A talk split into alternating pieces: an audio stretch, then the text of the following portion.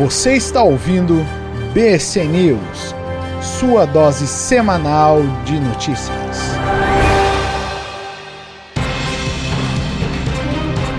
Salve, cistos e brothers! Esse é mais um BC News no Brothers Cast. Para todos aqueles que gostam de ouvir notícias comentadas com boa inteligência e qualidade, eu recomendo Band News, Ricardo Bochá, muito legal. Para os outros curiosos que querem ouvir um pouco aqui das notícias tupiniquins, esse tem um giro de notícias com Igor Moura, eu mesmo. E aí começo mandando um salve mega ultra blaster especial, super grande aí pro Gustavo Felisberto. É, aí a mensagem que eu deixo aí, mais uma mensagem para ele é: Hello Hunter, congratulations, you've just discovered the secret message. Please send your answer to Old Being Care of Funny Farm, Chalfont. Pra quem não entendeu a referência, tem uma música, dá um googlezinho nessa mensagem, você vai entender. E o que foi o Brothers Cast dessa semana, episódio 35, Histórias da Roça, conto de bosta. E falo bosta com esse sotaque porque eu ouvi essa bosta tantas vezes, essa bosta, bosta, bosta. Meu Deus, eu ri muito com esse episódio. Tava uma semana e meia assim, meio, é, mas poxa, depois desse episódio me animei bastante. Gostei muito, muito engraçado. Parabéns aos envolvidos, Isabel, Diego Mendes, Eduardo, Chico Milk e eu acho que o Felipe tava junto também. Pô, muito legal, muito show de bola. Deu até uma saudadezinha de morar no mato. Depois eu lembrei da pizza. Como é que era quando queria uma pizza? Meu Deus, tem que sair de casa, pega o carro, vai na pizzaria, busca pizza. Porque não entregam pizza na roça. Pô, aí passou a saudade. Isso aí, vamos às notícias. Polícia indicia os sete envolvidos na morte do jogador Daniel Correia no Paraná. O caso aconteceu há pouco mais de 20 dias. Foi encontrado o corpo do jogador Daniel Correia Freitas, ele jogou pelo Curitiba em 2017, estava emprestado São é, pelo São Paulo para o São Bento, estava disputando Série B, que disputa, né? Série B no Campeonato Brasileiro. Foi revelado pelo Cruzeiro, também jogou no Botafogo pela Ponte Preta. E o corpo dele, depois dessa questão, foi velado em Conselheiro Lafayette, em Minas Gerais, onde mora a família dele. O caso se deu, como eu falei, um pouco mais de 20 dias, aqui em São José dos Pinhais, perto de Curitiba. Encontraram o corpo dele com a cabeça cortada quase, é fora, é, faltando pênis, terrível, sim, terrível. E aí começaram os amigos, um desligando pro outro, tal, aquela coisa.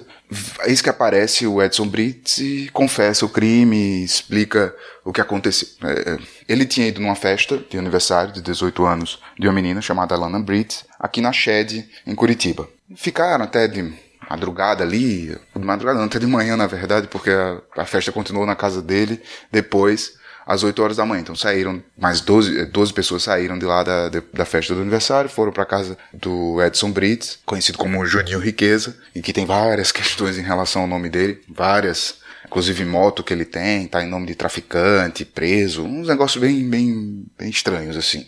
Mas moral da história, ele tinha vindo para essa festa de aniversário, veio de longe, veio de, foi lá na festa, foi para casa do, do, Edson Brits, o pessoal tava ali na cozinha, conversando, tava, e eis que o Daniel desapareceu. É, a mãe, a Cristiana, a Cristina Brits, a esposa do, do Edson Brits, a mãe da Lana, ela tinha subido, porque tava, chegou meio ruim da festa, tal, tava dormindo.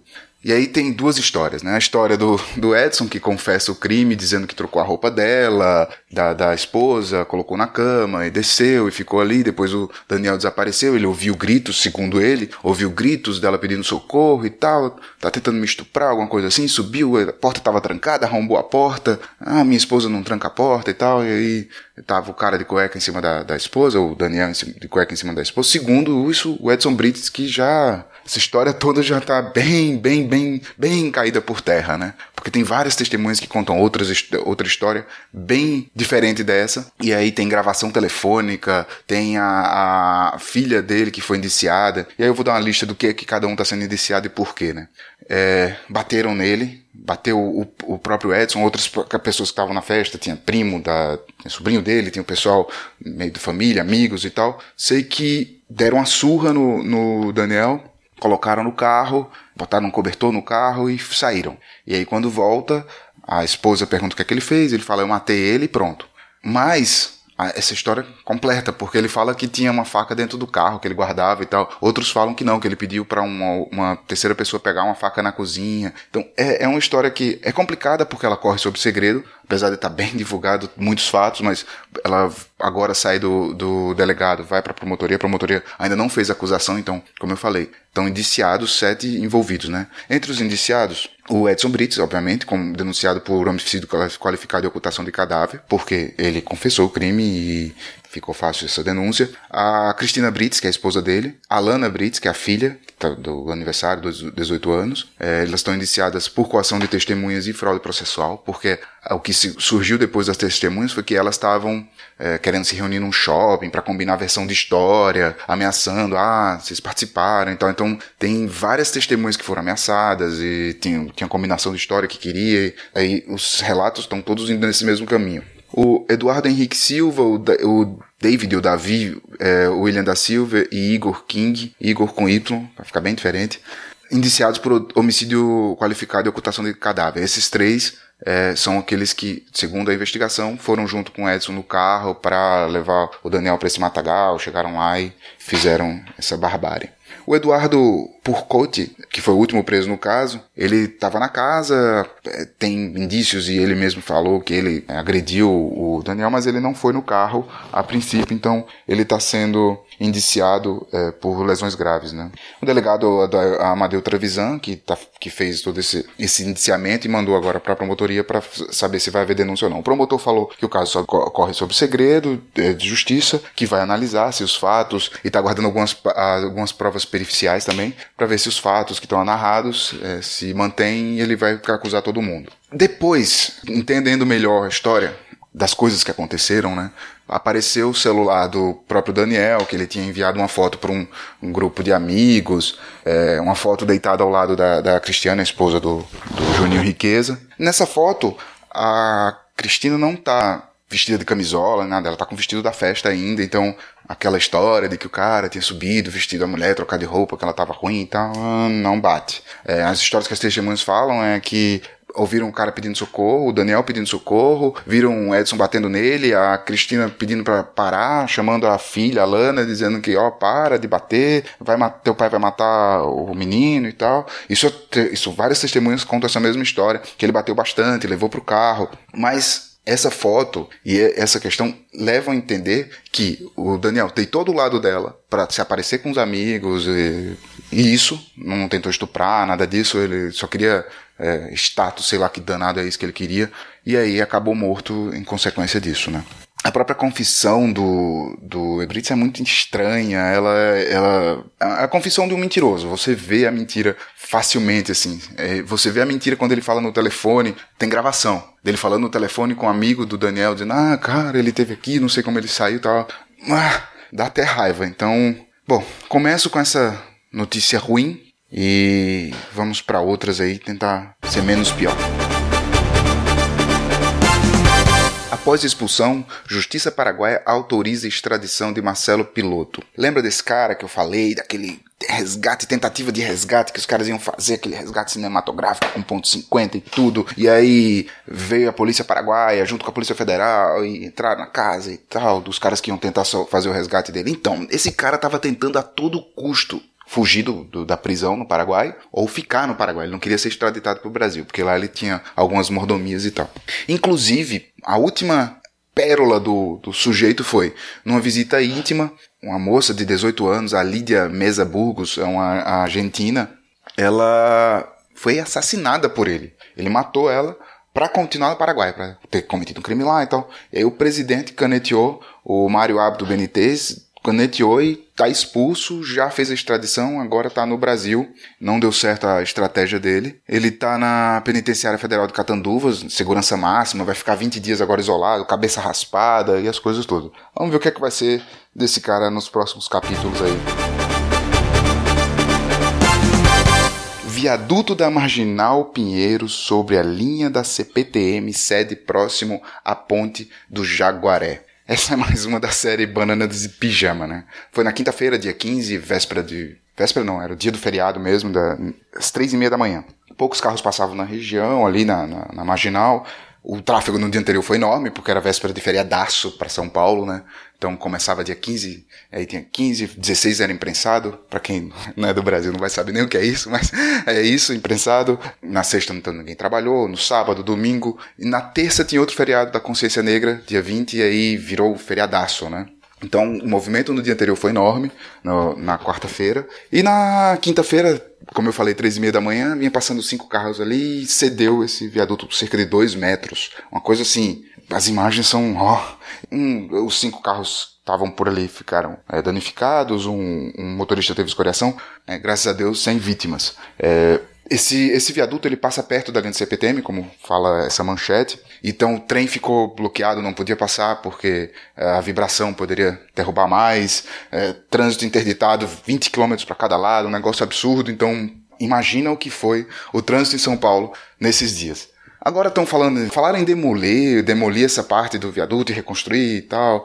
Já descartaram, a, a prefeitura descartou isso aí. É, essa história não é de agora, então assim, esse viaduto foi de foi feito na década de 70 e não encontraram nem os projetos do viaduto. Agora encontraram um engenheiro que participou da obra, da construção da obra, um senhor de 76 anos, estava no Guarujá, foram buscar ele, ele está ajudando a fazer as avaliações. O pessoal fala em abrir janela, que é furar o viaduto, olhar para ver como é que está dentro. Tem empresa já fazendo scanner 3D. Mas a questão é que o Ministério Público já em 2007 já tinha notificado a prefeitura que tinha que fazer revisões nos viadutos e tal. É, eles não fizeram, deu mais um tempo para eles fazerem fazerem eh, um acordo, né, que ia ter uma multa de 34 milhões, um acordo é, de 10 anos depois para eles fazerem é, pelo menos o levantamento dos viadutos, não fizeram. Então, assim, é um caso de descaso já de 2007 até aqui, talvez de antes ainda, né, mas de 2007 até aqui já tem notícia, então a gente tá falando aí de 11 aninhos de descaso, né. Então, passou desde Haddad, Dória e agora o Covas, né, então fora os outros antes. Então tem uma galera aí que é PSDB, PT, todo mundo. Então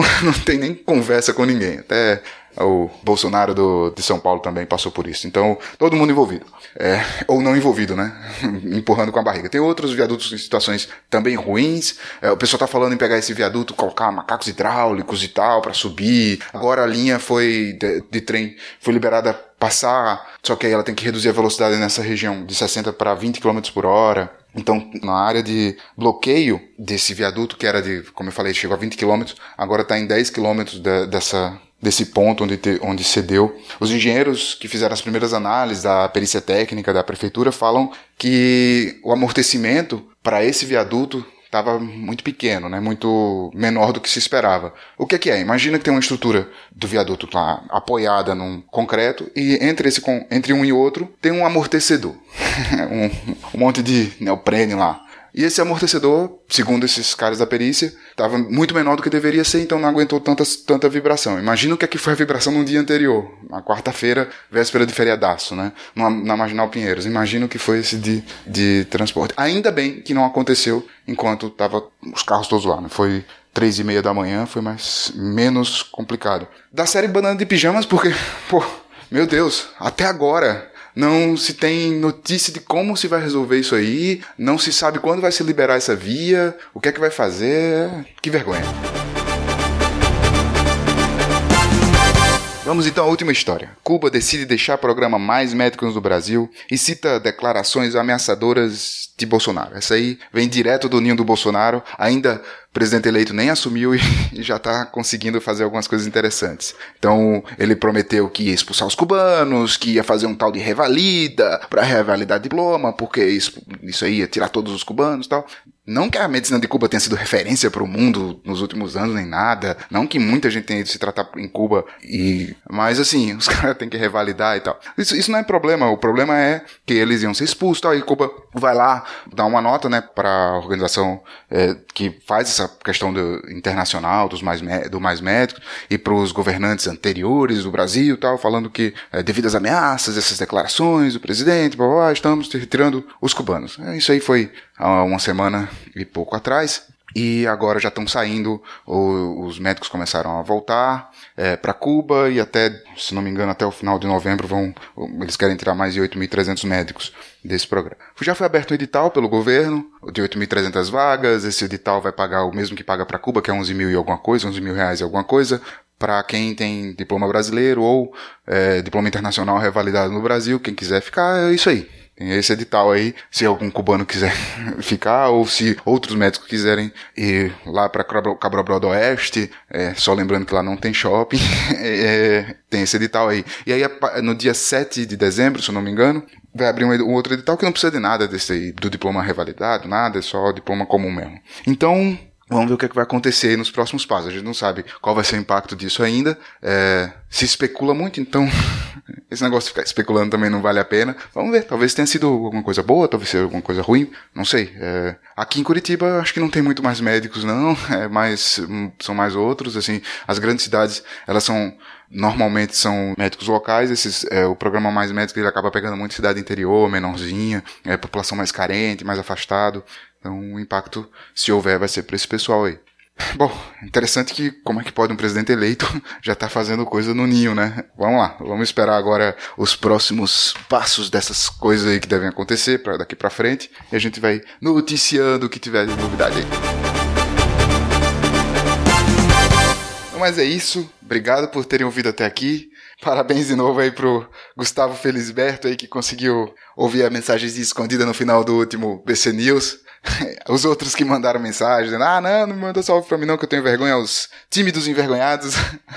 um salve sem dizer seus nomes. Ao Ezron Horn, um abraço, que tem ouvido sempre aí, sempre comentado comigo dos BC News todos e Brothers Cast e tudo mais. Diego Mendes, espero que tenham gostado das notícias. Massaro San, espero que tenha feito boa viagem, não sei se já voltou, se não voltou, que esteja fazendo boa viagem. Eduardo, estou com saudade dos drops de finanças, cara. Muito legal aqueles drops, velho. Vamos lá, bicho. Se anima aí. E outro cara que não é do Brotherscast, que é o Marcelo Arthur. Tô com saudade também das suas notícias engraçadíssimas. Agora acabaram as eleições, agora dá pra fazer piada com tudo. Beleza? Valeu, pessoal. É isso aí. Forte abraço para todo mundo. Sigam a gente, que a gente segue vocês. Beijo no coração.